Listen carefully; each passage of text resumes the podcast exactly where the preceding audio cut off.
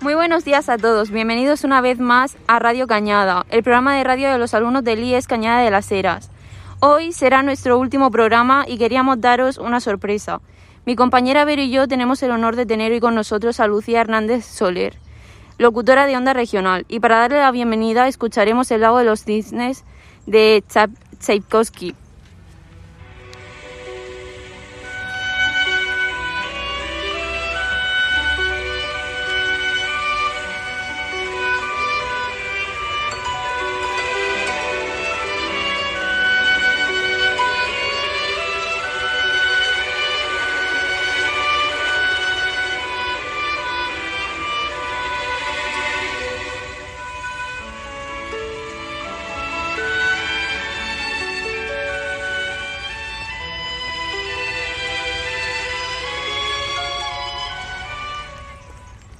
Lucía es una periodista lorquina y actualmente es la responsable del programa La Contraportada en Onda Regional de Murcia.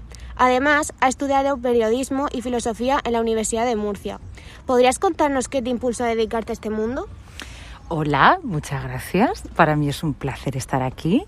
Creo que es uno de los momentos más bonitos que estoy viviendo en, mucho tiempo. Eh, sobre todo porque puedo ver la radio desde, desde otra perspectiva, ¿no? de la gente que hace radio y os lo agradezco muchísimo. Y me llevó a dedicarme a esto, pues la casualidad. Algunas cosas pasan por casualidad. Yo tenía 22 años, estaba terminando la carrera de filosofía y bueno, eh, en aquel tiempo en radios musicales que seguro conocéis como Cadena Dial, Cadena 100, XFM, necesitaban una voz, una voz comercial, una voz para las cuñas, para los discos. Hicieron un casting todo esto pasaba antes de que pasara OT y todo eso. Me presenté al casting y me cogieron. Yo no tenía ni idea de que tenía voz de radio, no tenía ni idea de nada de eso. Lo hice porque era verano y me quería sacar unas pelillas para, terminar luego la carrera. Y mi sorpresa fue cuando, cuando la directora de, esa emisora de la cadena 100 dijo, tú tienes voz de radio, así que vamos a enseñarte a, a pronunciar, a hablar por radio y luego decidirás. Y ya cuando empecé, nada, los tres días, cuando empecé a escuchar radio, eh, a hablar en radio, entonces noté que, que, era mi sitio, porque podía expresarme, porque podía contar, en ese caso eran canciones, pero en muy poquito tiempo pude empezar a, a hablar de historias, de, de, historias reales, ¿no? de lo que le estaba pasando a la gente. Y para mí contar lo que le pasa a la gente es muy, muy importante.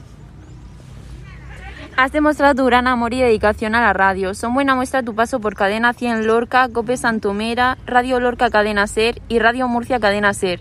Suponemos que no ha sido fácil llegar hasta donde estás. ¿Cómo fueron tus inicios? Mis inicios fueron esos, pero eh, que estaba contando.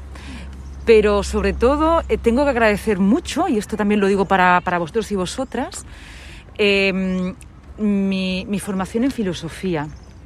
Cuando yo tenía vuestra edad, era una empollona. y era muy rebelde además. Y me empeñé en hacer filosofía. ¿no? Y era muy curioso, ¿no? Porque mi, mis profesores, mis padres me decían que, que a dónde iba, ¿no? Que, que, era una carrera que no tenía mucho sentido, pero a mí me apasionaba la, la filosofía. Entonces poder haber leído esos textos, poder haberlos estudiado, poder haber hecho lo que en la vida realmente me apasionaba, me condujo a tener una visión y a poder ser eh, empática, a poder ser más sensible.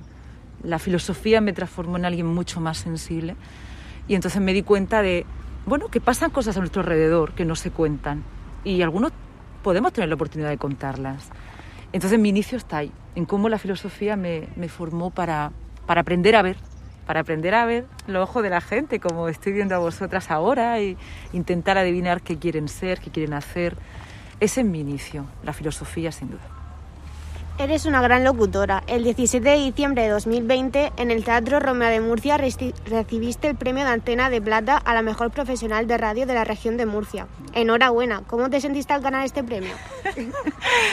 pues cuando me lo contaron no me lo creía no me lo creía, porque además pienso, no sé si vosotras lo pensáis también, que los premios se dan a la gente cuando ya está muy mayor y ya no van a seguir haciendo nada, ¿vale? Entonces yo me di cuenta que Goya honorífico al, al, más viejo y al año siguiente se muere.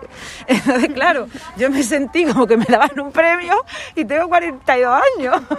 Y dije, ¿por qué? Es que Eso por un lado. Luego dije, bueno, pues mi sensación es que no me lo podía creer. No me lo podía creer porque, bueno, porque creo que, que todavía no me creo realmente que yo sea una periodista de verdad de radio, ¿no? Como siempre estoy formándome y siempre estoy aprendiendo, mi primera sensación fue de no creérmelo y la segunda de agradecimiento. Y otra cosita, y además lo, lo agradecí cuando recibí el premio. De las primeras personas que me acordé fueron de mis profesores de la escuela y del instituto. Enseguida aparecieron en mi cabeza mi profesor de la escuela, mi maestro que me enseñó a leer, mi profesor que me enseñó filosofía. Entonces para mí de repente aparecieron como con mis grandes padres y madres, ¿no? Las personas que habían creído en mí y me habían forjado y escuchado. Me acordé mucho de, de la escuela.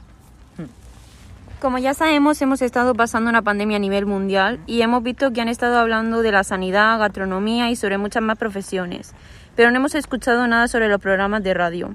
¿Nos podría contar cómo os ha afectado esta pandemia a vosotros? Mucho, mucho. Además, te, te agradezco esa pregunta porque no me la han hecho todavía. Nadie. Eh, para nosotros fue muy difícil en mi caso. Nos quedamos todos confinados y algunos nos dijeron que quién podía ser voluntario para salir de casa, ¿vale? Era una situación muy difícil, no sabemos lo que pasaba, pero los que quisiéramos poder salir de casa para ir al estudio, podíamos trabajar preparando todos los programas en casa, pero luego, bajo nuestra responsabilidad, si queríamos, podíamos ir a la radio, abrir las puertas y hacer radio. Yo creo que una actitud valiente a toro pasado y sobre todo porque ahí teníamos mucho miedo, no sabíamos acordaros si el virus estaba en el tacto, si el virus estaba, no sabíamos dónde estaba. Yo además vivo, vivo sola en mi casa y en esos días eh, estábamos encerrados solos, mi familia lejos, daba igual que estuviera cerca porque no podíamos vernos y lo único que yo tenía era la radio. lo único que me mostraba que era alguien más allá de mi mente, mis paredes, era la radio. Ya sé que fui atrevida y fui, pero también fue una manera de no quedarme sola, ¿no? Para mí el mundo era la radio y lo que yo podía aportar. Y fue muy, muy difícil, porque cuando hablas con la gente y no la puedes ver, como os estoy viendo a vosotros ahora, la gente entra por teléfono, cuando la gente te cuenta su miedo o te cuenta que ha fallecido un familiar, o cuando tienes que dar la primera persona que fallece por COVID en la región de Murcia, tienes que aprender a cómo decirlo, cómo hacer que la gente cuando te escuche se sienta acompañada, no se sienta con miedo. Entonces para mí fue muy difícil porque sabía que estaba haciendo algo importante, me daba igual lo que me pasara a mí, realmente me daba igual, era mi trabajo, era mi vida y lo quería hacer de la mejor manera y además no sabía cómo hacerlo. Y sobre todo recuerdo que yo hacía radio con los ojos cerrados. Yo me metía porque no quería que nada me distrayera, solo escuchar las voces y sentir lo que esa gente sentía, para estar muy cerca de ello aunque no pudiera. Y recuerdo sobre todo esa época así, de ojos cerrados. Como hemos comentado antes, has estado en muchos programas. Seguro que a lo largo de tu trayectoria te habrá pasado de todo. ¿Podrías contarnos alguna anécdota? Sí, sí, sí. Hay una muy horrible, que fue un día que... Pues de esto que yo invito a gente me dijo una chica, no, traigo a, mm, mi abuelo. Quería entrevistar a su abuelo por una cosa que estaba haciendo de mayores. Y había descubierto que había un señor en Bullas que hacía, era muy habilidoso, hacía artesanía muy interesante. A mí me gusta siempre buscar gente interesante. Y se puso la nieta, no, mi abuelo, pues yo te lo llevo a la radio, pero es que con él. Digo, venga, pues que venga tu abuelo. Vale, entonces pues se plan, vinieron a la radio, pues yo no entendía por qué tenía que venir la nieta con él, pensé que es que a lo mejor el hombre no podía andar ni nada. Entonces, claro, cuando se sentó el señor, se puso a hablar y no era era era se puso hablar con las manos, ¿vale? Era el pobrecillo era sordomudo, claro. Entonces, para mí fue muy difícil, muy muy difícil poder entrevistar a una persona que era sordomuda. Y la y la nieta traducía. Pero el señor me hacía así con las manos. Y a mí se me caían unas chorreras de sudor increíbles, porque pregunta que yo le hacía al hombre, pues movía las manos. Claro, pero mm, en radio no podíamos. Y fue difícil, sí. Cuando me acuerdo de eso dije, bueno, pues si he podido entrevistar a una persona que, que no pueda hablar, pues seguramente, seguramente podré entrevistar a más gente, sí. Y por último, pero no por ello menos importante, ¿qué consejo le darías a aquellos oyentes que se plantean dedicarse a este mundillo? Vale. Pues eh, el consejo que le daría es el siguiente. No solamente para estos eh, oyentes que se quieren dedicar a la radio o al periodismo, sino para toda la gente que se quiere dedicar a su pasión. Porque siempre os van a decir, no lo hagas. Eso no vale para nada. si quieres hacer filosofía no vale para nada. Si quieres ser bailarina no vale para nada. Si quieres ser pintor no vale para nada. eh, si te encanta, mm, no sé, el graffiti no vale para nada. Y el periodismo te van a decir lo mismo. El periodismo y la radio es una cosa que no va para nada. Ahora, se llevan otro tipo de. Se lleva Netflix y la serie, ¿vale? Pero es que si quieres ser actor te van a decir que tampoco vale para nada. Y lo que yo he descubierto es que las cosas que no valen para nada son las cosas que más valen. Y a veces me pregunto, cuando alguien me dice que eso no vale para nada, ¿realmente qué está pensando? ¿Mm? A lo mejor es que me teme. o a lo mejor es que eh, un pensamiento crítico no le atreve o, piensa que puede haber hecho otra cosa. Cuando uno sabe lo que quiere, lo sabe porque lo siente. Y cuando uno lo siente, eso es irrenunciable. No se puede hacer una cosa que uno no sienta, por muy loca y estrafalaria que pueda parecer. La pasión está aquí y nos dice mucho. Y hay que seguirla. Yo la voy a seguir siempre. Y sé que a lo mejor me conduce no sé a dónde. Hoy a un sitio maravilloso, que es estar con vosotras. La pasión está ahí. Hay que ponerle inteligencia, formación, no renunciar nunca a las pasiones, porque cuando uno sabe lo que quiere, el resto del mundo se aparta. Lucía, muchas gracias por responder a nuestras preguntas. Esperamos que hayas disfrutado de este programa. Muchísimo, estoy muy nerviosa. Espero no haber, espero no haber sido rollera. y ahora escucharemos Corazón Contento de Marisol.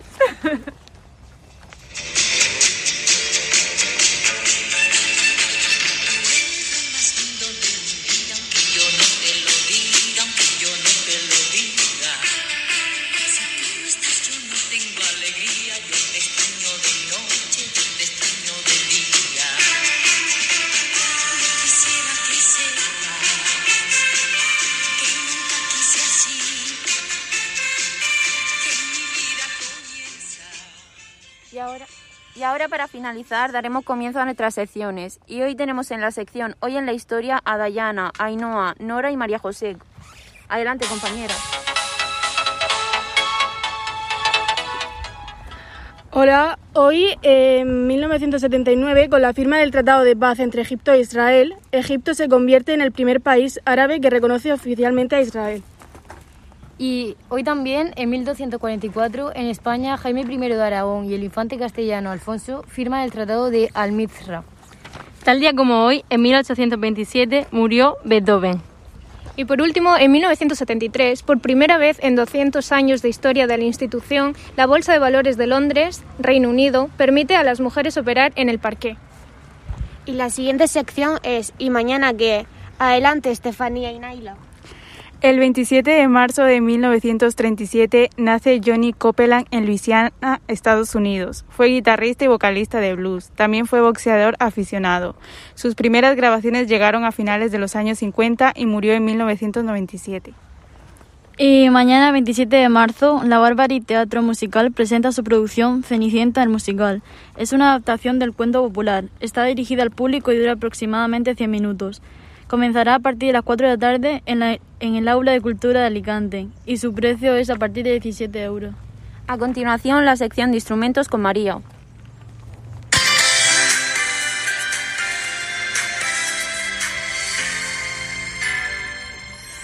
Hoy tenemos el bombardino. Es un instrumento perteneciente a la familia de viento mental, con tubería cónica y con voz en la extensión del barítono tenor. También es llamado eufonio. Este último nombre significa sonido agradable o voz dulce. Aún así, el primer nombre es el más común en castellano. El bombardino es un instrumento con pistones o con válvulas rotatorias. El sonido se produce por la vibración de los labios del, del intérprete en la parte denominada boquilla a partir de la columna de aire. Ya vamos a escuchar cómo suena este instrumento.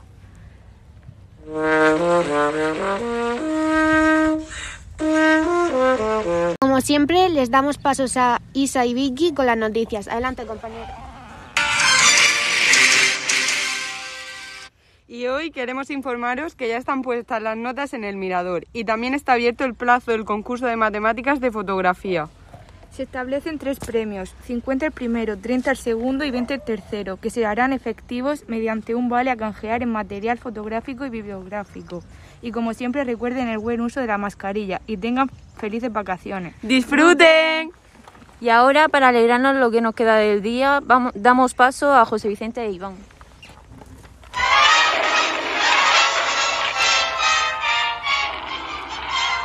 Dice, mamá, mamá, en la escuela me dice Lady Gaga. Dice, ¿por qué hija? Dice, ¿quién te llama así? Dice, Ale Alejandro.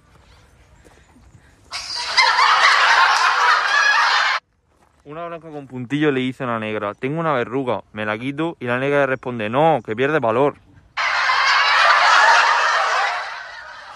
Un día más aquí en Radio Cañada, esperamos que lo hayan disfrutado y recuerden. Hoy ya saben algo más de lo que sabían ayer. Gotas de sabiduría que nunca están de más. Un saludo y que pasen una buena tarde.